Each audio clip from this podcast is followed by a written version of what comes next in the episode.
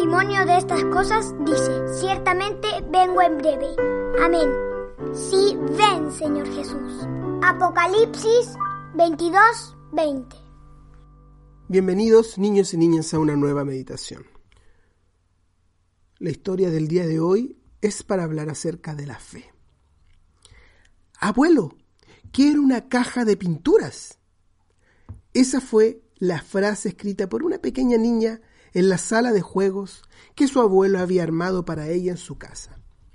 Todas las mañanas, el abuelo tenía la costumbre de visitar a su nieta mientras ella jugaba para decirle hasta luego y darle un beso antes de salir a trabajar. En esta ocasión, la puerta de la habitación estaba abierta y la pequeña corrió a los brazos de su abuelo con alegría infantil. Gentilmente condujo a su abuelo de la mano y exclamó a viva voz, Ven aquí, abuelo, ven, ven. Rendido ante la petición de su nieta, ella lo condujo a la esquina de la habitación y con sus dedos apuntó a lo que ella había escrito en el piso, con sus juguetes. Decía, abuelo, quiero una caja de pinturas. Los ojitos de la nieta vencieron al abuelo, pero estaba demasiado apurado para conversar mayormente con ella, así que tan solo se limitó a abrazarla, darle el beso acostumbrado y despedirse diciendo, hasta luego, querida. Y se apuró a salir a su trabajo. Las horas pasaron volando y las sombras de la tarde se acercaron, pero el deseo de la niña no se había olvidado. Llegada la hora, el abuelo llegó a su hogar y dejando la caja de pinturas que compró en su abrigo, subió rápidamente las escaleras y pronto se halló dentro de la sala de juegos de su nieta. Allí estaba ella, jugando alegremente. Al verlo, ella corrió nuevamente a sus brazos y con un gran abrazo nuevamente le insistió que se acercara a ver lo que había en la esquina de la habitación, en el mismo lugar donde había escrito su petición matutina.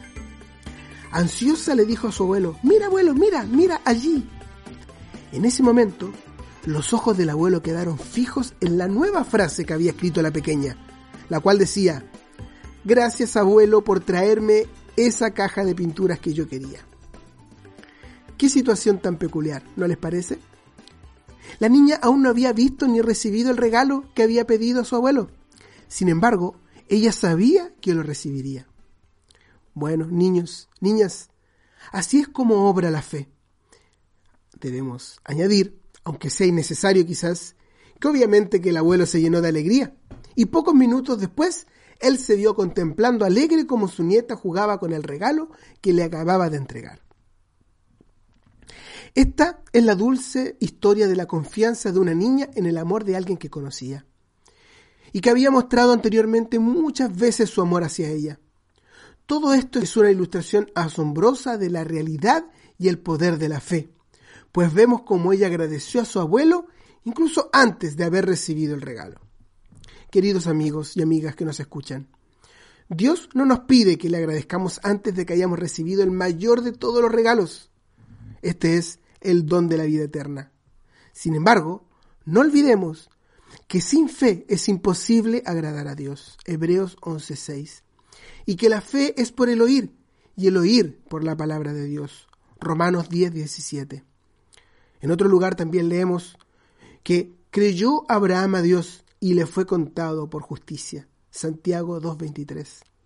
Pablo pudo decir, en medio del estruendo de las olas y la oscuridad de la tormenta, lo siguiente. Tengan buen ánimo, porque yo confío en Dios, que será así como me ha dicho. Hechos 27.25.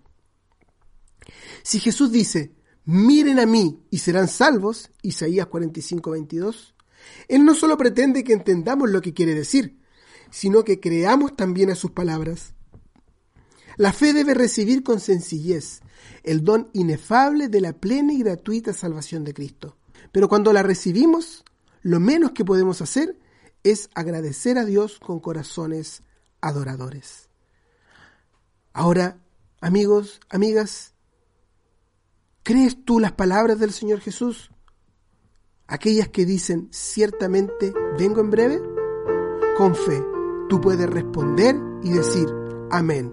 Sí, ven, Señor Jesús. Apocalipsis 22, 20. Cuando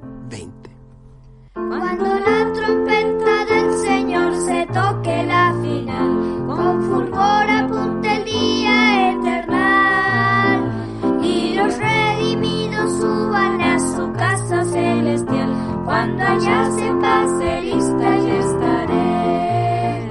Cuando allá se pase lista, cuando allá se pase lista, cuando allá se pase lista.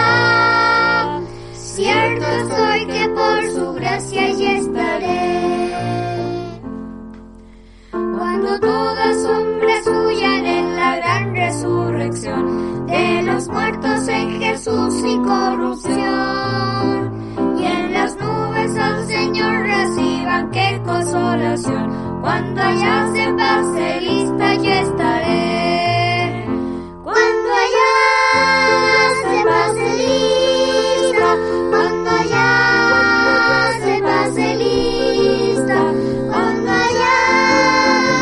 pierdas de vista.